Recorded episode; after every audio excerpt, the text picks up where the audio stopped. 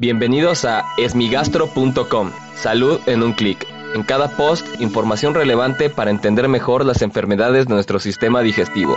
Bienvenidos. Hola, ¿qué tal? Soy Norberto Chávez y les doy la bienvenida a esmigastro.com. En este podcast daré respuesta a las dudas que tienen sobre las enfermedades del aparato digestivo. El tema o la pregunta que se va a comentar el día de hoy es algo que ocurre con mucha frecuencia en la consulta y es cuándo debo acudir al consultorio y cuándo debo acudir a un servicio de urgencias.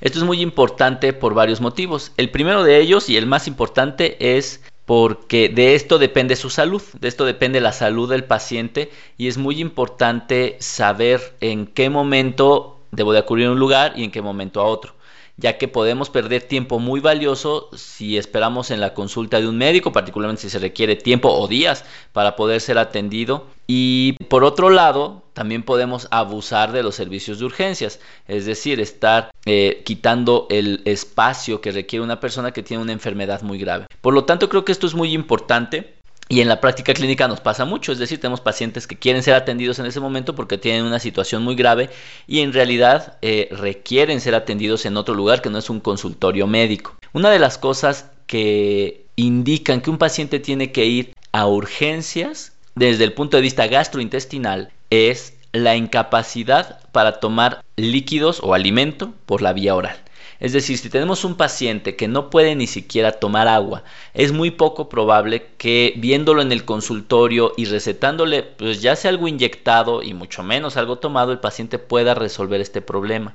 La intolerancia a la vía oral es una de las indicaciones para acudir al servicio de urgencias. Sin embargo, esta intolerancia a la vía oral debe de ser adecuadamente manejada. Muchas veces los pacientes que tienen vómito, por ejemplo, que tienen náuseas importantes por alguna enfermedad gastrointestinal, en su desesperación por hidratarse, pues se toman 200, 400 mililitros en una sola toma, eso ocasiona distensión abdominal y el paciente vomita. Lo que se recomienda en estos casos, en pacientes que tienen intolerancia a la vía oral antes de acudir a un servicio de urgencias, pues es tomar electrolitos o suero vida oral frío preferentemente porque el estómago lo tolera un poco mejor en pequeñas dosis, es decir, pequeños sorbos continuos cada 3 a 5 minutos con el objetivo de favorecer la tolerancia a la vía oral. Si a pesar de esto el paciente no logra hidratarse, es decir, vuelve a vomitar, efectivamente tiene que acudir a algún servicio de urgencias. Por otro lado, otro de los síntomas que puede ser indicación de acudir al servicio de urgencias es el dolor abdominal. Frecuentemente tenemos dolor abdominal y muy frecuentemente tomamos analgésicos, situación que a veces puede ser complicada. Si nosotros tomamos analgésicos por motu propio en casa sin que nadie nos lo indique, tenemos que estar seguros de que se quite completamente el dolor.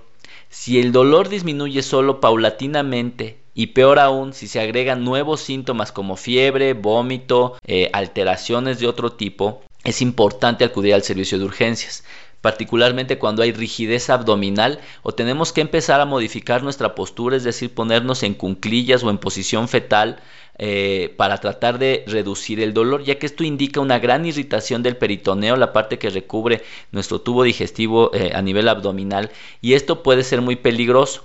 Por ende, el dolor abdominal que no se quitó de manera espontánea, no se dio con los analgésicos al que se le agrega fiebre o que el dolor está incrementando su intensidad, es necesario acudir a un servicio de urgencias. Otro de los síntomas que puede ser muy importante y necesario para acudir a un servicio de urgencias es la diarrea. Aquella diarrea que ocurre de manera horaria, es decir, cada hora están presentando evacuaciones abundantes o que tengan moco y sangre o que tengan fiebre, deben de acudir a un servicio de urgencias, ya que es necesario determinar cómo se encuentra la función del riñón y cómo están los electrolitos séricos ya que muchas veces estas diarreas pueden ocasionar alteraciones importantes. En estos casos que acabo de mencionar, lo mejor no es acudir a un servicio de eh, consulta externa, lo mejor es acudir a un servicio de urgencias, comunicarse con su médico y que ya haya dado instrucciones al servicio de urgencias en donde se encuentra, en el caso de que sea una atención privada y en el caso de atención pública, pues acudir a la unidad que corresponde.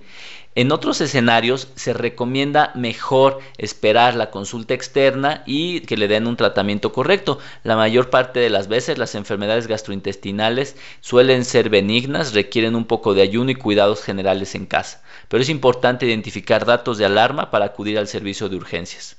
Espero que esta información les haya sido útil. Si tienen alguna duda, los invito a que escuchen los episodios previos. Y si aún tienen algo que no les haya quedado claro, en el sitio web esmigastro.com encuentran el formulario a través del cual pueden enviarnos su pregunta.